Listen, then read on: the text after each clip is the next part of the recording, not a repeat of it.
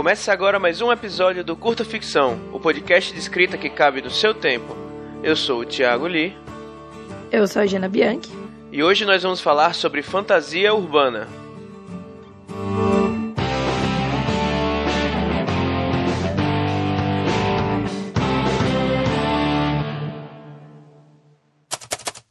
Na semana anterior, lançamos um episódio bônus com a palestra Escrevendo o Homem Vazio, que aconteceu no evento de lançamento do livro de mesmo nome de minha autoria. Hoje trazemos para vocês a segunda palestra desse mesmo dia, 20 de outubro de 2018, lá na Biblioteca Viriato Correia, em São Paulo. A Jana e eu convidamos os ilustres autores Eric Novello e Felipe Castilho, que já apareceram no curta aqui em episódios anteriores, além da fantástica Julia Moon, que aparece pela primeira vez com a gente para falarem sobre o gênero literário da fantasia urbana. Esse evento foi realizado pela Secretaria Municipal da Cultura da cidade de São Paulo e contemplado no primeiro edital de publicação de livros.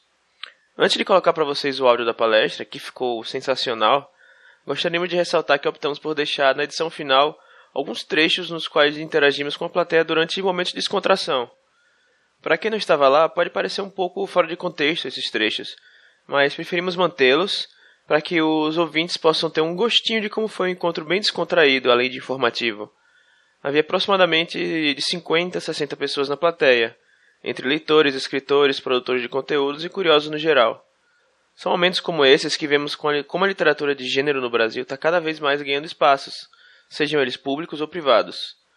Dito isso, a gente aqui do Curta Ficção Encorajamos nossos ouvintes a organizarem comunidades de leitores e escritores em suas cidades e a trocarem experiências, pois só assim conseguimos crescer como movimento cultural nessa realidade tão complicada de hoje em dia. Após ouvir o episódio, comente lá no nosso site e nas redes sociais o que, é que você achou, além de sugestões para pautas futuras. Você pode encontrar o meu livro Homem Vazio online lá na Amazon e nos links que vamos colocar aqui na descrição do episódio. Pode encontrar o Curta também lá pelo, no Twitter pelo arroba curtaficção ou no Facebook como um podcast Curta Ficção, através do nosso site, que é o curtaficção.com.br, ou lá no Spotify. Muito obrigado pela audiência e fiquem agora com o áudio, sem cortes. A gente vai apresentar agora a palestra Escrevendo Fantasia Urbana, né, com três dos grandes nomes da, é, da literatura de fantasia nacional. E é uma honra receber eles aqui. Né, o Eric Novella.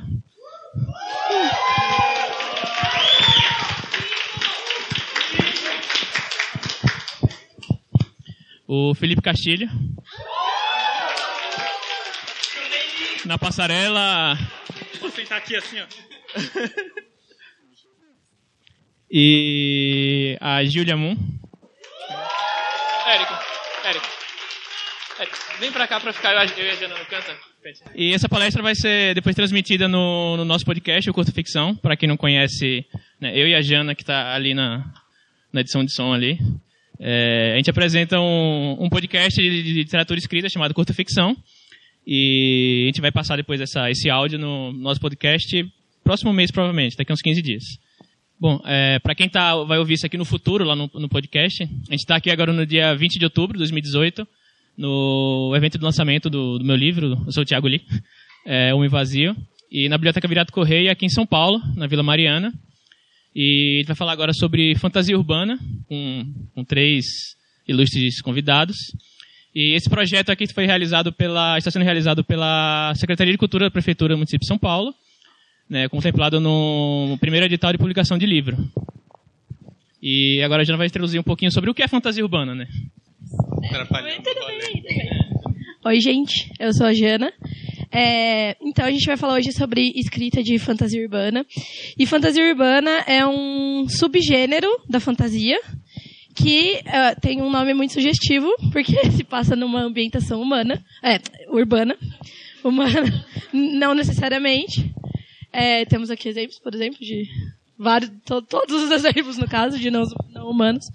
E a fantasia urbana, ela não tem, é, às vezes a gente é, se você for ver a classificação de alguns contos, algumas coisas de fora, ela não necessariamente entra no que a gente enxerga como fantasia urbana mais de raiz, que é a fantasia geralmente passada no mundo primário, que é o nosso mundo, né? Então, tipo assim, ah, Harry Potter, por exemplo, é o nosso mundo, só que tem uma subcamada, né? Mas a gente tem exemplos é, de mundos secundários, é o caso, por exemplo, do Exorcismos, Amores e uma Dose de Blues, que se passa em Libertar, que não é Libertar uma cidade de uma dimensão, um universo que não é o nosso. É, e de toda forma, a gente tem também alguns contos que se passam em ambientes é, urbanos no sentido de aglomerações humanas e não necessariamente de cidades como a gente enxerga, cidades contemporâneas. É, mas, é, de toda forma, acho que o mais comum é, de classificar assim tão né, imediatamente como fantasia urbana é a fantasia que se passa em cidades como a nossa. E aí, dentro da fantasia urbana, você vai ter sub, subdivisões, subgêneros.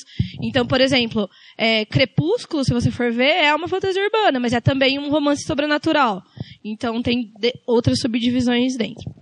E aí, a gente queria já, é, abrir aqui a primeira discussão, que é a seguinte. É, a fantasia e a ficção científica, esses gêneros de especulação, assim, de...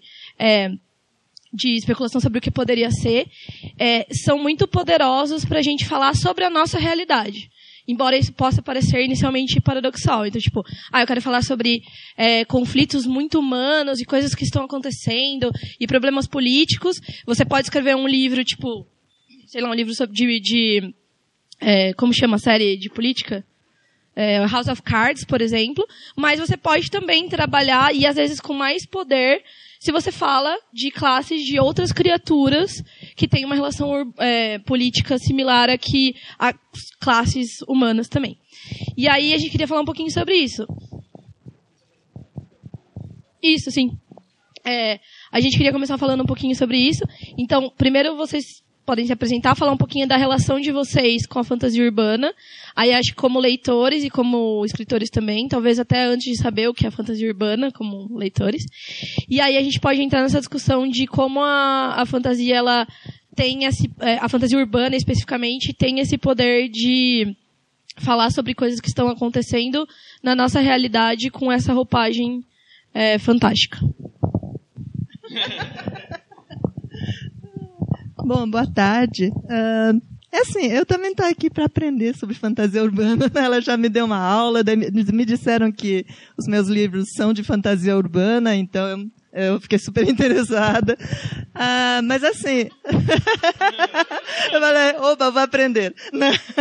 Então, ah, mas assim, bom, eu escrevo a série Kaori, né? A Kaori, ele tem ah, uma particularidade que é uma ligação muito forte com a cultura japonesa, né? Então, ao mesmo tempo que as aventuras se passam aqui em São Paulo, também se passam, de repente, na idade feudal, né, na, na, época feudal japonês, com samurais e cortesãs e tudo, né.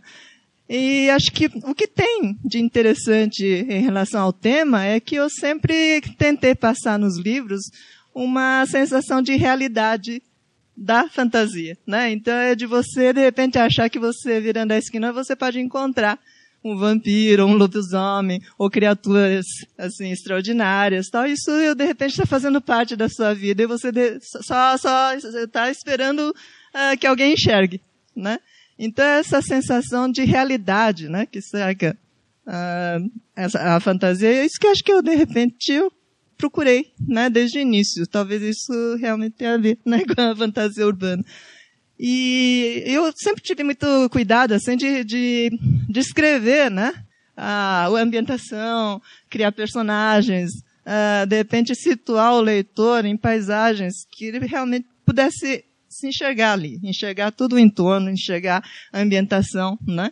Isso tudo acho que ajuda a tornar real. É como se fosse um filme, né? Superprodução, né? Que você vê um monte de detalhes, você vê detalhes bem cuidados, tal. Eu acho que isso com a sua linguagem, né? Com sua sua narrativa você consegue passar, se for bem conduzido. Né? Então é isso que eu sempre procurei. Né? Então, de repente, quando a Kaori é transformada em vampira, em 1657. Então, apesar de eu ter já uma série de referências por causa da minha ascendência, né?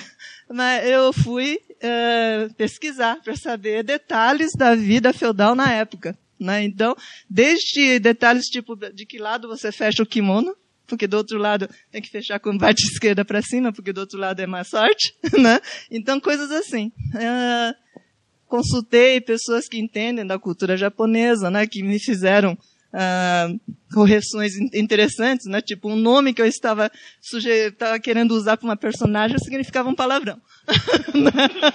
né? Então, coisas interessantes e importantes, né? Então, esse tipo de, de preocupação com os detalhes, né? Acho que é legal, porque mesmo que o leitor não saiba nada a respeito da cultura japonesa, ele percebe quando existe profundidade, que existe uma relação com a realidade e que a coisa, a pessoa está falando e entende do assunto e está te colocando num cenário que é verdadeiro, né? Então, é isso. E tem toda essa magia, né? De você é, procurar é, nós que gostamos de fantasia, acho que a gente sempre quis ver um vampiro andando na rua do seu lado, né?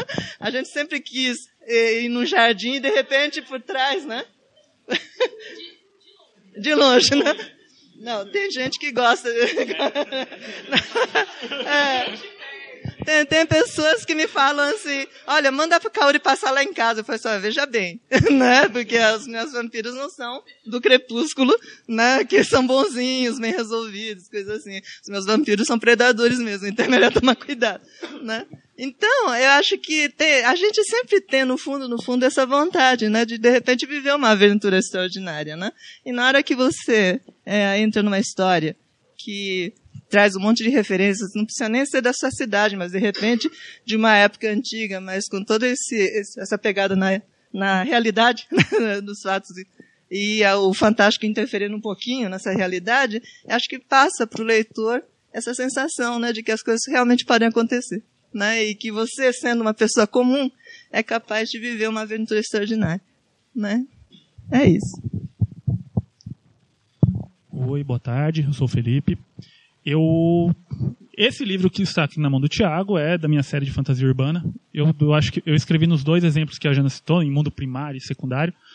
É, no caso desse, é, é, o legado folclórico, não, o outro não é o legado folclórico, é o Ordem Vermelha. Então, o Ordem Vermelha é no, em Unterá, que é uma cidade que foi inventada, claro, porém ela tem muitos dos problemas uh, que a gente encontra na cidade, nós aqui na cidade podemos identificar.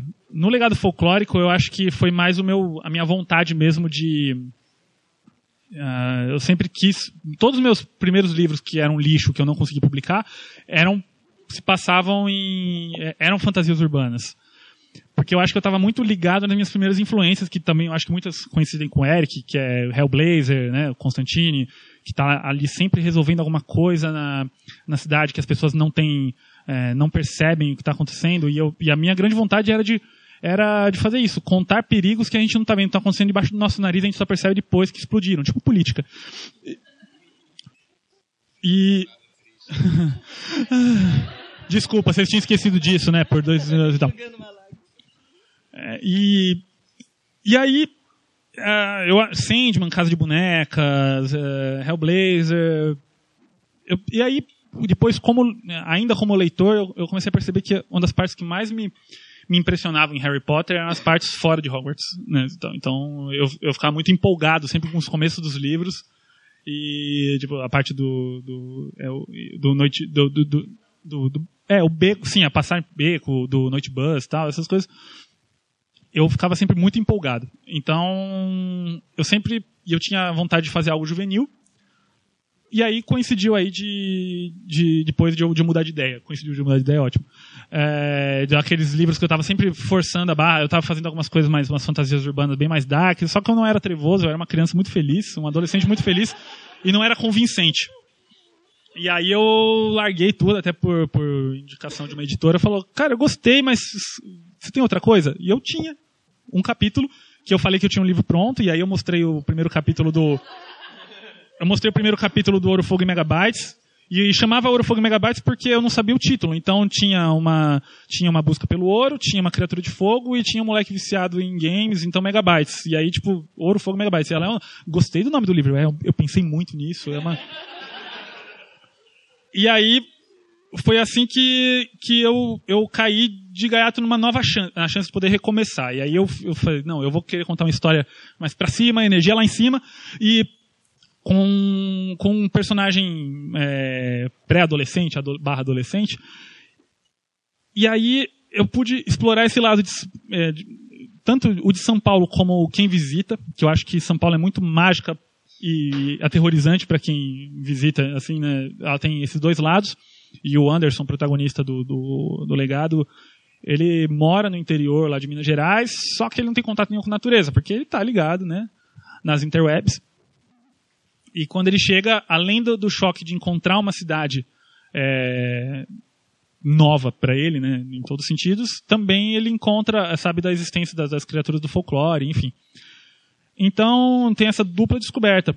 Eu acho que essa é uma coisa legal da fantasia urbana, né? Que é você usar as estruturas de algo que as pessoas já conhecem, então você tem aquela, o que a, a Julia falou, que é essa em, primeira empatia de falar, ah, eu conheço esse lugar, poxa, o Madame, poxa, o, né, o terminal de ônibus em Osasco, Liberdade tal, enfim.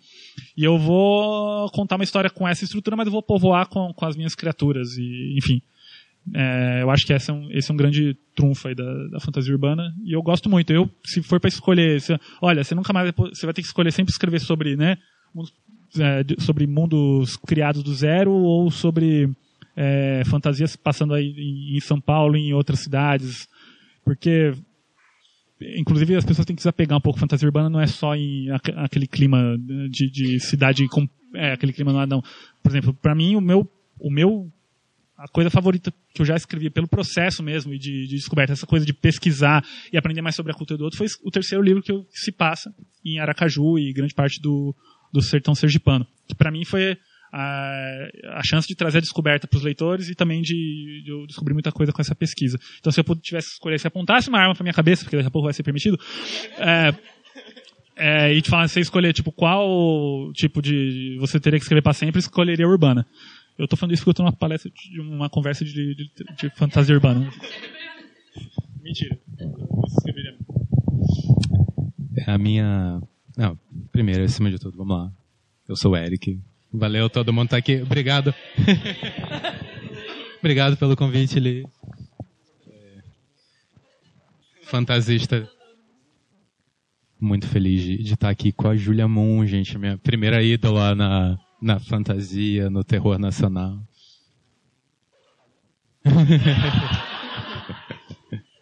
Felipe, um grande amigo que veio depois. Você também. É, a Jana não. E, assim, a minha relação com fantasia urbana ainda não existia esse nome, né? E, e eu via muito né, a gente tinha nos quadrinhos, como o Felipe falou, o Constantine, o Sandman, tinha um pezinho aqui, outro ali. E eu não achava isso em livro, eu não achava isso em filme, né? Você ia ver filme, era a fantasia que a gente chama de alta fantasia, fantasia mais rasgada, é, uma coisa mais space opera. E eu ficava, caramba, cadê a fantasia na cidade, né? Eu quero ver um mago na cidade. Por que, que não tenho um mago na cidade? Qual o problema? E e eu comecei a rascunhar uma história, eu era moleque. Assim, que era um. Não era bem um detetive, assim, era aquele anti-herói, assim, ele era uma, tinha habilidades felinas, assim, era um lobisomem, só que era um felino. E era isso, ele resolvia problemas na cidade. Eu achava assim que eu estava inventando a fantasia urbana naquele momento. E enfim, muitos anos passaram, eu mudei para São Paulo. E Parou, parou. Mudei para São Paulo, entrei na livraria Cultura da Avenida Paulista, lá do Conjunto Nacional. A é, futura, futura falecida. Naquela época o dólar estava barato, então tinha pocket para todo lado. Faz tempo, 11 anos. E aí tinha livro de fantasia urbana para todo lado, assim. Tinha um deles que era um mago, era o livro do Jim Butcher, né? O Dresden Files. Era o White Knight, era o oitavo nono livro. E tava lá um mago de capa e tudo, cajado, no meio da cidade. Eu falei, oh meu Deus, existe. Não, nem pensei nisso. Eu falei, eu pensei, não tô mais sozinho no mundo, eu tenho coisa para ler, caramba. E, enfim, assim, então eu comecei a pesquisar ali tudo, né? Tem muita coisa ruim, horrível, muita coisa ruim. É, na época que eu comecei a pesquisar foi engraçado porque o nome fantasia urbana ainda não estava muito fixo, então você tinha o romance paranormal, que é Crepúsculo, o que é Crepúsculo hoje em dia, e até hoje lá fora os agentes chamam de, né, de paranormal, né, como você vende. E você tinha investigação paranormal, para tipo, era o livro de menininho e o livro de menininha, entendeu? Só que aí começou, e era exatamente isso. A maioria das mulheres escrevia um, os homens escreviam outro, com alguns rebeldes de um lado e do outro.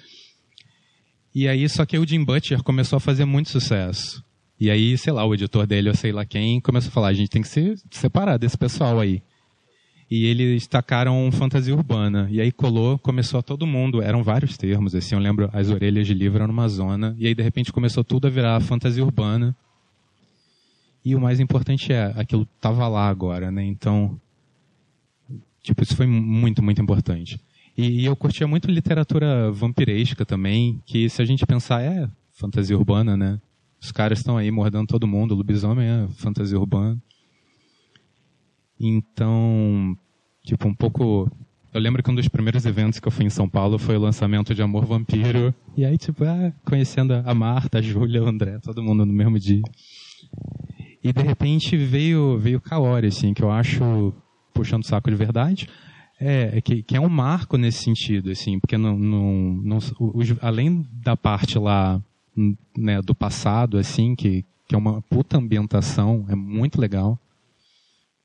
É, tem, tem uma parte passada né, no presente que tem uma, uma, uma, sociedade vampiresca, não tem só os vampiros, tem os famélicos, que eu acho, nossa, uma das criaturas mais legais, assim. E, e que, enfim, no livro 2 você vai e chuta o balde, expande isso, assim, né? Você vai onde, onde você tem que ir, assim. E, caramba, assim, e assim, não tinha detetive, justamente como o Felipe falou, né? Você não precisa ficar preso a essa coisa do noir, assim. Então, aquilo, aquilo para mim foi, foi muito revelador.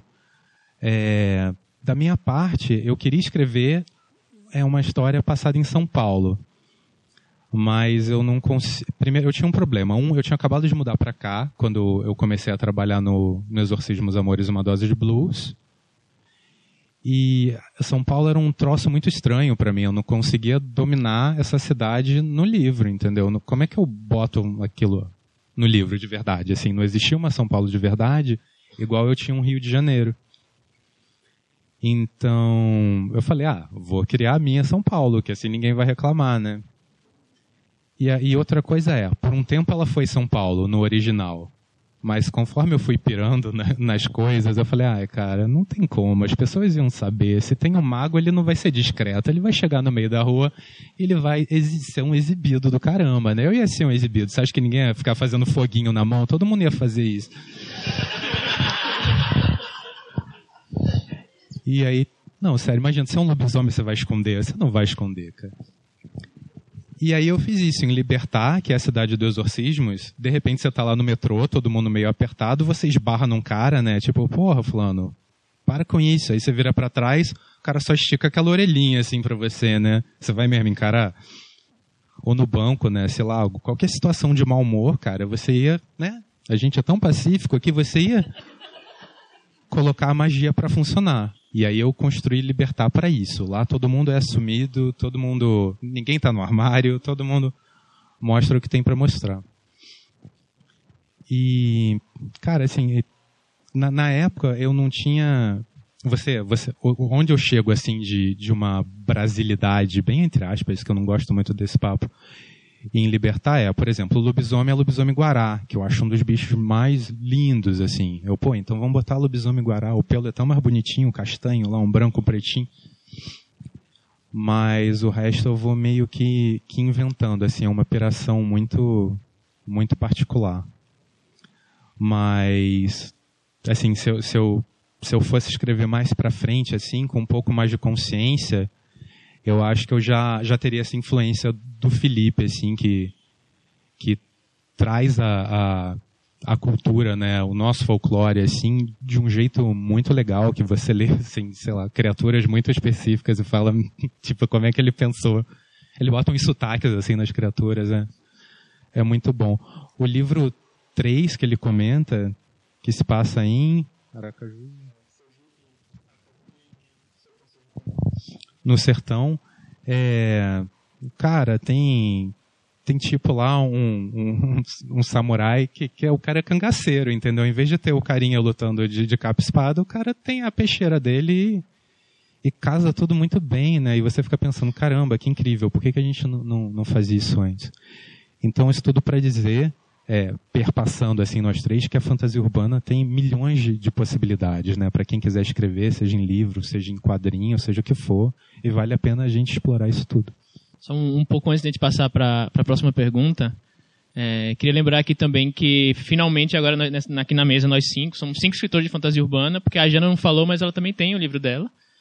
Né? Eu acho que o Homem Vazio é a minha primeira incursão na fantasia urbana. E antes de passar para a segunda pergunta, Jana, fala um pouquinho também para quem está aqui na plateia que não te conhece, falar um pouco sobre sua experiência com a fantasia urbana.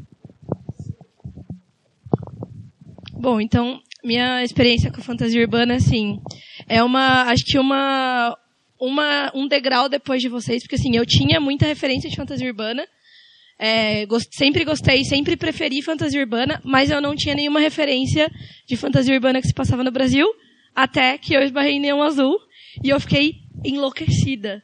Tipo, enlouquecida. Eu falava para todas as pessoas, meu, descobri que dá para escrever fantasia no Brasil. Eu fiquei, tipo, muito apaixonada. É, então hoje, assim, tipo, o Eric falou da Júlia, eu falo do Eric, que, tipo, pra mim é muito, muito legal, assim, depois quando eu conheci o pessoal tal, foi muito legal de pensar que foi o que me mostrou que eu poderia escrever, assim, eu tinha essa vontade, mas eu achava que não, sei lá, não é possível, não tem mercado, enfim, aí eu descobri o Neon, depois, né, exorcismos e tal. E, e aí foi com essa, com essa ideia de que, ah, é legal, é possível fazer fantasia urbana no Brasil, que eu comecei a escrever Lobo de Rua, que na verdade era para ser só um conto, mas eu sou muito descontrolada. Então daí virou uma novela. E era uma. A gente. É, era para escrever uma coisa assim. Cada um escreveu um pouquinho no seu universo. E o meu universo era. Tava começando a desenvolver um lance de um. Tipo um submundo em São Paulo. E aí eu quis escrever com a criatura sobrenatural é, clássica que eu mais gosto, que é o lobisomem. E é, escrevi a história de um menino de rua que descobre que é lobisomem. E aí eu acho que isso tudo é, foi meio su subconsciente, assim, inconsciente. Mas eu acho que, olhando em retrospecto, eu sei que Lobo tem muitos defeitos e muitas coisas que poderiam ser melhor. Mas eu, eu gosto que o que eu curto na fantasia urbana se é, acontece no Lobo, que é o lance de, por exemplo, o Raul é um menino de rua que se transforma num lobisomem todo mês. E o lobisomem na mitologia do, do da Galeria Creta, ele, ele lembra do que... que foi? eu falei, nossa, o que, que eu tô falando?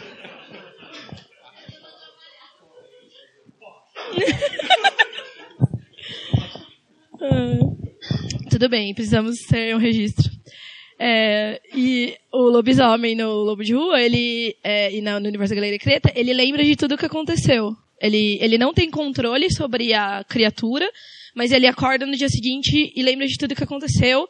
E aí a pessoa humana tem toda uma relação de, tipo, culpa pelo que aconteceu. E aí eu, e aí eu, sei lá, tipo, se você for destilar isso, é tipo, como coisas muito maiores que você te levam a fazer coisas que você não quer fazer é, coisas que você se arrepende, mas que é uma coisa incontrolável, assim, tipo, e é um paralelo, por exemplo, com a violência urbana, né? Então, tipo, e aí eu fiquei, nossa, putz, muito legal. E aí, assim, também, mesma coisa com o Castilho, se eu pudesse só escrever um, um subgênero da fantasia, com certeza seria a fantasia urbana.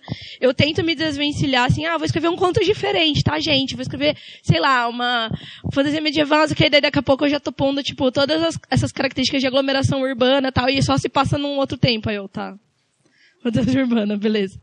Então, mas é isso, eu acho que é, é bem esse lance de. E também eu gosto muito também dessa ideia de, tipo, ah, sei lá, tem cenas no Mercadão. E eu fico pensando, será que tem um lobisomem aqui no Mercadão?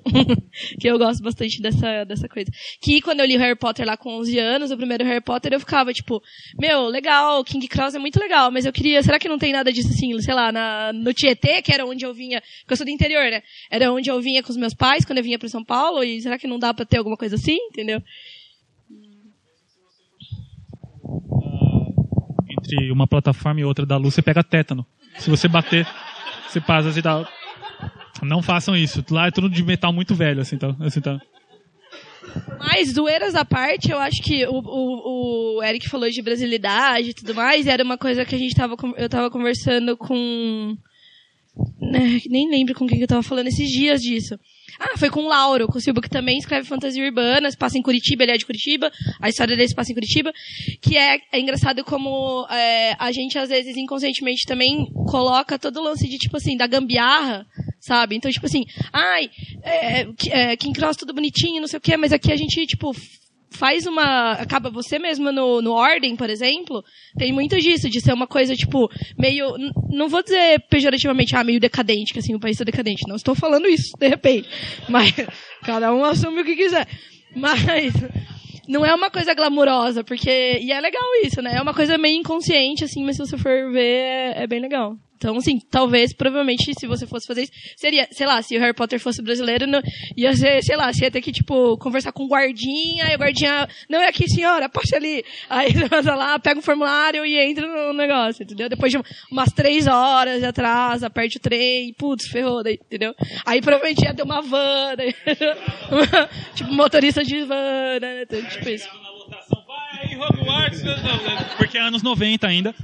Anos 90 ainda teria um cara gritando fora da lotação. Aí quando ele chegasse na parte de Hogwarts, fala, mas não tá autenticado as três vias. Aí ele teria que voltar. E os dois ele fala, eu não vou assinar. E aí você vai ter que ter uma procuração. E aí ele vai. Então seria uma coisa.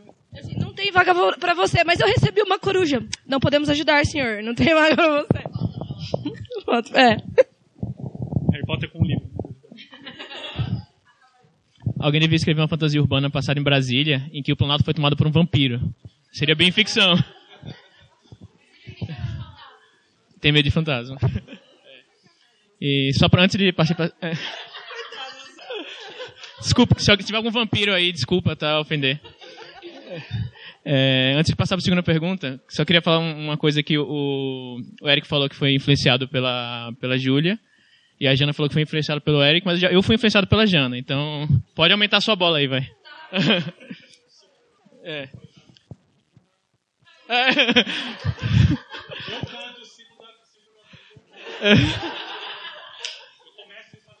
é. E queria então partir para o Eric quer falar. Sei que você falou de zoeira, mas tem muita gente que leva isso a sério. Eu achei importante a gente pensar o seguinte: influência hoje em dia é numa total horizontalidade, né? Todas as gerações se influenciam o tempo inteiro, né? Como eu falei, assim, você... Socorro, isso... Aí, horizontalidade. Continua. Não, nada, não, não está, nada está acontecendo. Não há nada acontecendo, lembrei da tira.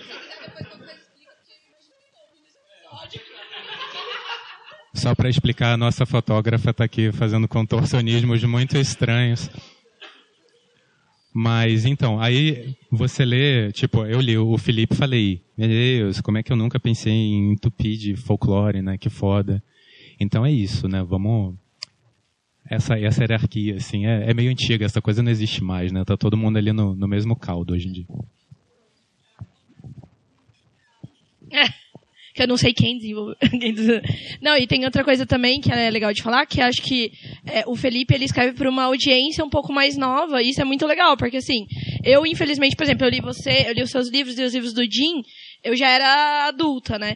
E assim, claro, me influencia com certeza, mas eu acho que, tipo assim, se eu tivesse lido, na época que eu li Harry Potter, eu teria pirado e talvez eu tivesse escrito outras coisas muito diferente, entendeu? Então, assim, é, talvez daqui, sei lá, cinco anos você esteja numa mesa com um best-seller falando que se inspirou em legado. Não é nada difícil, entendeu? Eu acho que é. Como o Eric disse, é tudo bem. Muito, é, eu acho que todo mundo contribui para o grande caldo, né? É, sabe, quem, quem vê Brooklyn Nine-Nine aqui? Que, a massa, a massa mãe lá da família do Boyle. Então, a gente está colocando cada, a gente está fermentando a, aquela massa nojenta para isso que todo mundo está fazendo um grande pão. Nossa, o que, que eu estou falando, gente? Na verdade, é, a gente tinha mais perguntas, várias perguntas que a gente tinha colocado no nosso nosso scriptzinho, mas acho que ela, foi tão foi tão legal a conversa aqui que a gente acabou que entrou já no que a gente ia falar e outros assuntos E, na verdade, eu queria abrir para perguntas. E, pra, como o tempo já está adiantado, eu queria abrir para perguntas. E depois das perguntas, aí a consideração final de cada um aqui. Bom, mas então.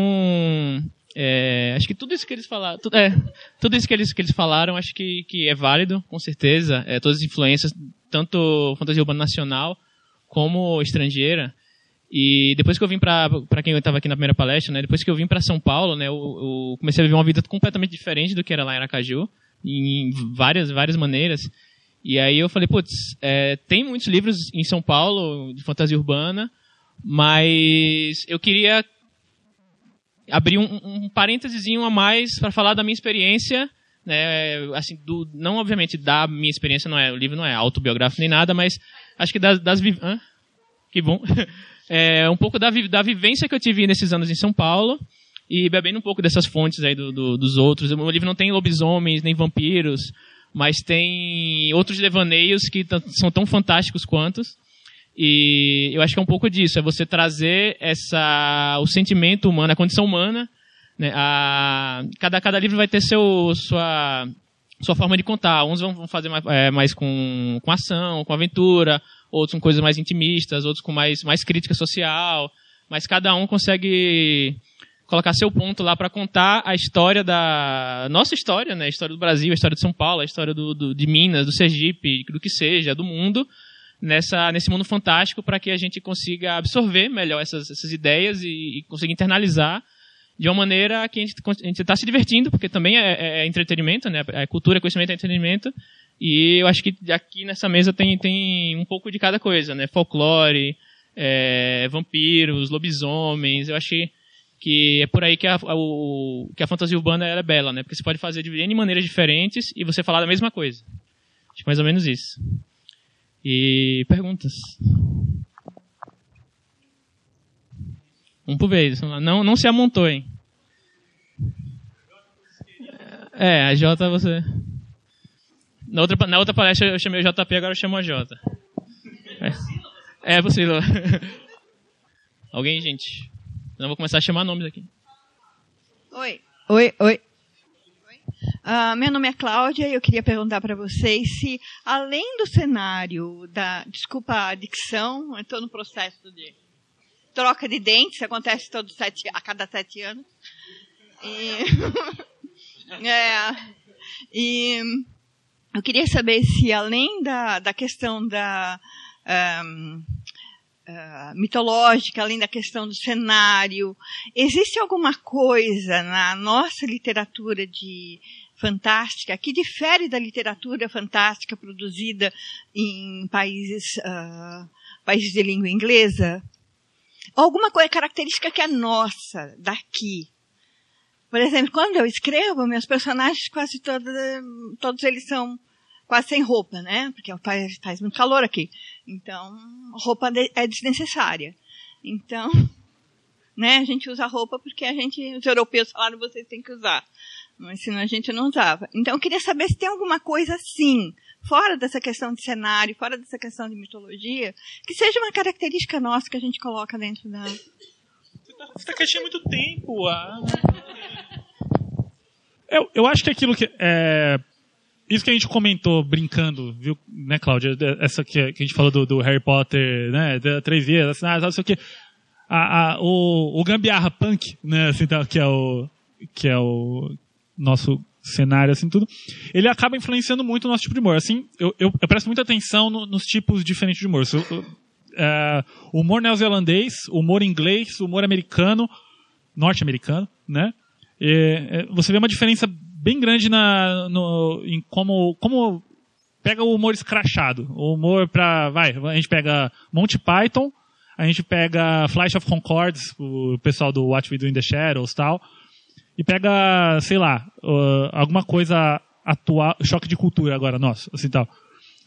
Você faz uma, você delineia bem aonde que é o ponto fraco do humor de cada um. Ponto fraco no sentido de onde faz a gente rir, né? E eu acho que o, o em todos, em todos eles, eu acho que o, o lance é, do humor é, é mostrar algo que é óbvio para você a ponto de você falar, caramba, eu sou ridículo. E rir. Né? Uh, claro que isso varia muito, inclusive na net ela fala muito sobre a, a, a, a Hannah Gadsby, né? O nome dela, que ela fala muito sobre o humor autodepreciativo e como isso hoje, para as minorias, isso é muito é, ruim, né? Mas esse, o exemplo que eu estou dando dessa parte da gente, da gente rir de nós mesmos, eu acho que aponta é, os pontos fracos e as, e as linhas que, onde a gente diverge de outra cultura. Porque fala assim, tá, o, o neozelandês chegando aqui agora, ele vai entender tudo de choque de cultura? Ele vai dar risada de uma coisa ou de outra, mas ele não vai sacar. Mas a gente consegue sacar melhor o que rola, tipo, em Monty Python, porque a gente tá bem, a gente sempre recebeu aí uma carga forte do, do que, que é a Inglaterra e a gente já está preparado para o humor inglês. Então, eu acho que justamente na, na, nossa literatura fantástica tem uma coisa que é, ninguém estava esperando por isso.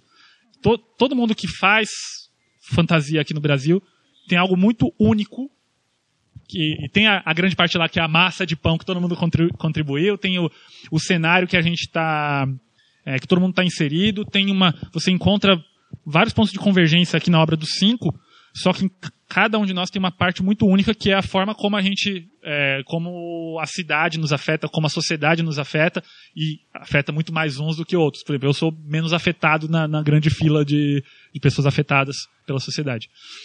Pelo mal que a sociedade faz, né? Porque as pessoas são a sociedade, na verdade. É, eu não estou fazendo sentido desde o começo do dia, mas enfim.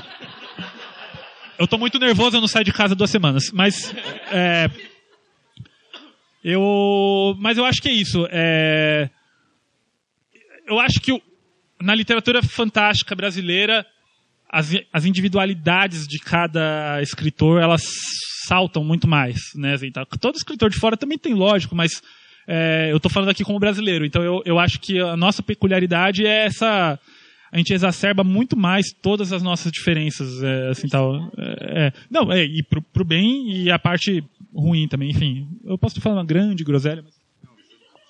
Júlia, agora você. Então, uh, assim, eu não, eu não sei exatamente qual seria a principal diferença em relação lá fora, até fiquei pensando, não me ocorreu nada. Mas, de qualquer forma, eu queria falar um pouquinho sobre o, o, tipo de literatura que o Felipe faz, que eu acho muito interessante e acho que ninguém falou ainda, que é, quer dizer, falou, mas não dessa forma, é, de, de usar criaturas brasileiras, né? Então, existe, é, pelo menos quando eu comecei, eu comecei, o meu primeiro livro foi em 2003 né? Existia uma grande, um grande preconceito dos leitores em geral de usar personagens do folclore brasileiro, porque todo mundo tinha aquela imagem daqueles livros antigos, né, que você era obrigado a ler, né, nas escolas. É, então daí tinha aquele saci tosco, tinha aquele, né, tinha um monte de, de personagens chatos, porque não acontecia nada e era um troço que, é, então, o que, que acontece? Né? O que existe em todos os lugares do mundo e que a gente está nesse processo aqui, né? É você pegar personagens que vieram do folclore, e no folclore, no estado bruto, é isso, são toscos. Né? São coisas simples, né? São coisas que são passadas oralmente, então vão se simplificando, vão se simplificando. E aí o que, que acontece? Existe ah, escritores talentosos que pegam essa inspiração e fazem livros legais. Então, elaboram os personagens, enriquecem os personagens, né? É, fazem as histórias se tornarem mais complexas e tal, né? E o, e o Felipe é um dos caras que está fazendo isso aqui no Brasil, né? Que eu acho muito bacana. Ah, tem ele, tem o Walter Tiano também, que já para uma literatura mais, é, mais adulta mesmo, né? Ah, com o Ciro Velho, eles estão fazendo isso, de pegar personagens brasileiros, e de repente você lendo o livro do Felipe, você lendo o livro do Walter, você fala assim, pô, esse, esses personagens são legais pra caramba, sabe? Não fica nada a ver, ver a vampiro, né? E vampiro tem pessoas escrevendo sobre vampiros há séculos e séculos, há séculos, né? E de todos os lugares do mundo, né? E aqui eles estão fazendo um trabalho, assim, de formiguinha aqui, e assim, de uma coisa muito bacana, que é, os, é fazer, vamos dizer assim, né? Evoluir os personagens do nosso folclore, né? Então é isso, desculpa não responder exatamente isso, mas a responder essa pergunta eu não sei, por isso que eu peguei e passei para ele. mas assim, é uma particularidade assim do nosso da nossa literatura, tá? Eu já falei muito, gente. Alguém tem uma outra pergunta? Se ninguém tiver, eu respondo, mas se tiver, a gente segue, que eu falei demais no começo. Vou tentar ser coisa. É, dentro da mesa se observou que vocês influenciaram uns aos outros e aumentar esse repertório faz outras pessoas perceberem que é possível escrever no cenário brasileiro. Qual vocês acham que vai ser o efeito daqui a uns 10, 15 anos? Vocês acham que a fantasia brasileira vai se proliferar cada vez mais? E para quais direções? Eu vou falar rapidinho como na minha experiência de editora da Mafagafo. É, eu recebi, é, foram 25 é, contos noveletas e 55 é, ficções relâmpago. Acho que uns 90% passavam no Brasil. Alguns tinham é, só ambientação, alguns tinham falava de folclore e tal. É, então eu acho que assim já está acontecendo, já está rolando esse esse movimento. E eu acho que o negócio que a Júlia falou do preconceito é muito legal porque a gente está é um momento de desconstrução geral, né, da sociedade como um todo.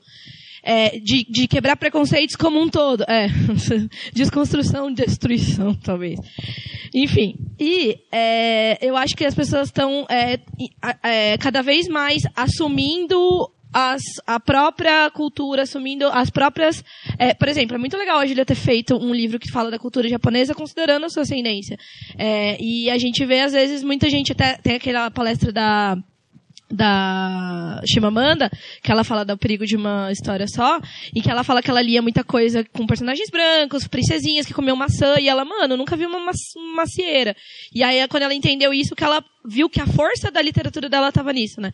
Então eu acho que as pessoas, a gente está nesse momento das pessoas entenderem isso, e assim, eu, como eu disse, minha experiência é que as pessoas já, já assimilaram isso, consciente ou inconscientemente, então eu acho que nos próximos anos, com certeza, a gente vai ter, a gente viu, por exemplo, o Ian Fraser é, fazendo o, um dos projetos mais é, bem-sucedidos da história do Catarse de livros, o segundo agora projeto dele com livro, que, se, que é todo baseado em várias culturas indígenas nativas brasileiras. Então, eu acho que já é um momento disso tá rolando. É, eu só vou fazer um adendo, que eu lembrei uma coisa legal de falar da tua pergunta. É, tem que, a gente tem que lembrar o seguinte também, que você pode entupir lá o teu livro de, de saci, de boitatá, não sei o quê, mas se você imita a estrutura de texto americana, se você imita a escola de best-seller, sabe, instituída nos Estados Unidos, é, o jeito deles escrever é completamente diferente. Assim, é, é, muito, é quase artificial, é formulaico. Então, não é só a, a fantasia que você está colocando lá, é você também enxergar o modo como a literatura do teu país se expressa. Isso varia de país para país. É completamente diferente o modo como você estrutura o teu raciocínio. Então, acho que vale a pena esse, esse estalo também. Não tem muita coisa a acrescentar, vocês falaram. É, mas acho que é isso. E considerando que daqui a 10 anos a gente possa escrever ainda, eu acho que vai ser um cenário é, bem rico, inclusive porque quanto mais você aperta, você mais é, vai ser uns diamantes daí também. Claro que tudo vocês vão ter que pegar por criptografia, né? E a gente passando pro outro, nossos zines, aí vai tudo, enquanto nas livrarias vai ter só aventuras do Bolso Clã, né? Assim que é, tipo, vai ter assim, é a única é, tipo, né, e tal, enfim, mas é, enfim, eu tô bem puto com isso, gente. Desculpa ficar sempre fazendo referência. Eu não tô conseguindo nem me divertir, na verdade, assim, tal, mas vocês são ótimos, assim, tal. É, mas eu acho que, enfim, é, de qualquer forma, é muito.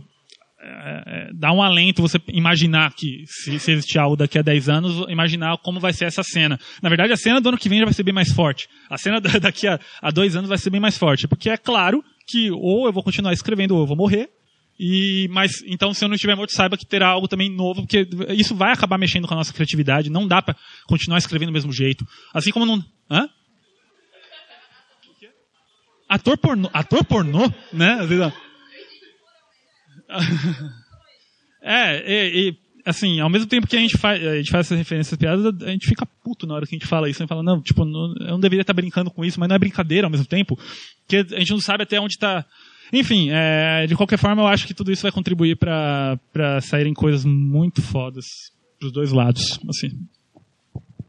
Bom, eu, eu também, quando falou-se sobre futuro, eu, me, me desceu assim uma nuvem negra, né? Então, é, porque assim, é, assim, eu como eu sou um pouquinho mais velha que todo mundo aqui, não contemplei ninguém, uh, assim, eu, te, eu lembro do tempo da censura, viu gente? Porque assim, nós todos aqui somos produtores uh, literários, né? Nós somos artistas, então produção artística, uh, em épocas de um regime mais forte, sofre muito com uma coisa que se chama censura né? Então, me preocupa muito. Me preocupa muito porque, assim, eu, de 2000 para cá, eu vi crescer uma onda assim, enorme de pessoas que, de repente, eram só consumidores de literatura e quiseram escrever, né? E dentre esse pessoal, que todos somos todos nós, né? Aí alguns conseguimos, né? Lançar livros tal, nós é, somos reconhecidos de uma forma ou de outra. Isso tudo é, é reflexo, é resultado de uma liberdade, né? De você publicar, né, de você ter pequenas editoras que publicam livros de autores que não são conhecidos, é, de você escrever na, na internet, você escrever em, em, blogs e você colocar, você ter a liberdade de colocar a sua produção no ar, né, para muita gente. E censura é contra tudo isso. Né? Então, uma das coisas que mais me preocupam com relação ao futuro é isso, né? E espero que toda essa onda que eu venho assim assistindo crescer, né, de pessoas novas, de autores novos surgindo, né, ah, não seja tolhida. É isso que eu espero. Essa fala da, essa fala da, da Gil merece palmas. É, palmas depois do choro aqui. E acho que a gente chegou no fim. Eu queria só passar o microfone mais uma vez para todo mundo aqui para para falar um pouco sobre só as palavras finais, os seus trabalhos, onde encontrar seus trabalhos, é, que, que, inclusive estão aqui nas mesas, tá? Tudo isso que a gente falou tá, tá, tudo por aqui. Quem tiver interesse, ainda tem mais um restinho de evento. E não sei qual ordem vocês vão, vão, vão querer falar, mas palavras finais. É que não sejam as palavras finais de fato, né?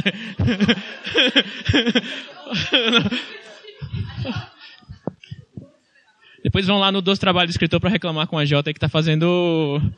Né, tipo, rogando praga aqui, né? É. Bom.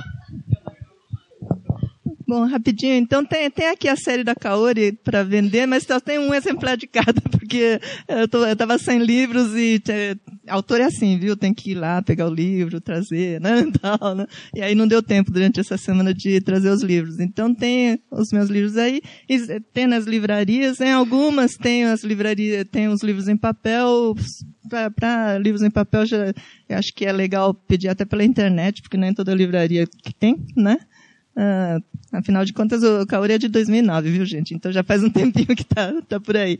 Então, uh, é isso. E eu tô, ultimamente, eu estou fazendo desde 2015, né, com o Walter Tiano, que eu já citei, né, um curso de literatura criativa para os autores novos, né. Então, a gente veio vendo, no crescendo, a gente fez curso de, de personagem, fez curso de texto, não sei o que lá tal, e até que a gente chegou num formato que a gente acha legal, que é um curso que pega o autor iniciante e vai do começo até o fim. Quer dizer, desde eu, quero ter a ideia, a gente vai burilando a ideia junto com ele, todo mundo junto, todos os participantes juntos, e no fim sai um livro livro em papel, impresso, que eles acompanham tudo, até vão até a gráfica para ver o livro sendo impresso. Então, é, é uma forma assim do escritor conhecer todo o processo do começo ao fim. Não precisa trabalhar nisso, mas é legal para o escritor saber como é que o seu livro está sendo criado, a capa, por que, que tem essa diagramação, por que, que tem a orelha, etc, etc. E ver o livro saindo na gráfica é muito bacana. É tipo você ver a, a, o parto do seu filho. Então, é um curso que a gente chama Projeto Fantásticas, que é só de literatura fantástica, e a particularidade é que sempre são uh, protagonistas femininas. Só a mulherada ali mandando ver. Não quer dizer que seja só autoras, uh, autores, né, de ambos os sexos e etc, etc, mas é isso. Então, o Projeto Fantásticas é um projeto que a gente está levando adiante. Tá bom? Bom, primeiro eu queria agradecer, Tiago, obrigado pelo convite nessa é, situação que é tão importante para você e um, de um cara que faz movimentar tanto toda essa cena, porque é, eu acho que hoje escrever é a parte mais fácil do que fazer acontecer num lugar onde tudo vai contra tudo é tudo parece que é para dificultar o, o, a, a, tua história chegar até alguém. É, livraria fechando é a, a situação também de a, apoio para as livrarias também é bem difícil. Então fazer isso numa biblioteca sobre literatura fantástica é, no lançamento do, do teu livro eu fico muito feliz. Obrigado você obrigado Jana. Sempre vocês fazem tudo acontecer e, bom, eu tô com alguns livros, eu tenho mais o Desafiadores do Destino, que apesar do nome brega é uma aventura bem legal. É uma é um Steam Fantasy com com, enfim, algumas pessoas já leram aqui, tem um aqui agora que balançou a cabeça, ele leu. É quadrinho, é, eu tenho tenho alguns dele aqui, saiu pela VEC. Uh, tem o, o, Ordem Vermelha e alguns legados, e o meu o Savana de Pedra também, que é o único que não é fantasia, mas é urbano. E é, quando, a única vez que eu não escrevo fantasia é indicado o Jabuti, né? Então, assim, é inferno. Agora, sintomático. Então, é, o, o negócio é que o próximo eu quero concorrer com uma distopia. E aí, o. E o. Ah, é, o audiolivro. Eu tenho aqui. Eu vou sortear um também, não sei como. Thiago, escolhe aí como você quiser sortear. É um. Eu tirei de, de trás, assim, de repente, né? Assim, tá muito. Tá. É o Futuros Malfeitos, Pretéritos Imperfeitos. Eu tenho que olhar sempre, porque eu sempre esqueço o nome do meu livro, é muito longo. Ele foi feito com a Toca Livros, ele tem alguns contos que já foram publicados em outras situações, e contos novos que foram feitos também só para essa antologia. Tem fantasia e, urbana e ficção científica, tá? É, dá para você comprar no aplicativo da Toca Livros ou no site, ou também eu trouxe aqui os vouchers também, tá 10 real. E eu vou sortear um aqui, tá? Pra você escolher como você vai fazer isso. Não tem problema. Não sei, pode ser. Faz um aviãozinho e joga, não sei. Aê, pro Andrei! Eu vou entregar com um sorriso pro André. O André que é um cara também que faz muito pela fantasia. Obrigado, cara. Vem aqui, eu não consigo ir muito longe. Ah! E... Valeu, mano. E... E não joga fora o papel, tem atrás um código, tá? Você coisa lá. E também tem o curso de quadrinhos da, de roteiro da Quanta Academia de Artes, que é. Desculpa, tô acabando. O da Quanta Academia de Artes, que é em janeiro. Tô indo. O. Que também vai. Eu me perdi. Acho que é isso, gente. E os livros estão aí, a gente se fala, estão aqui e tal. Não, não, deixa eu passar rápido. Tudo bem.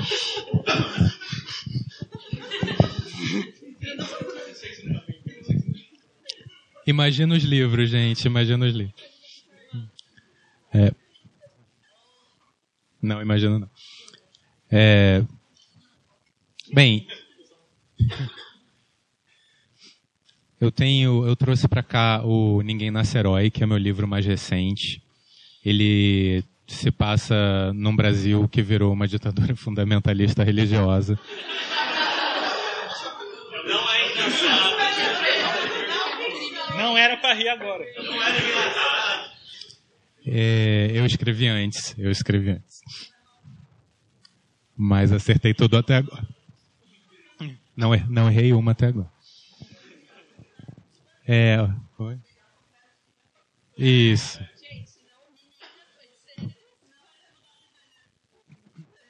Não, e esse é de... Até perdi a voz.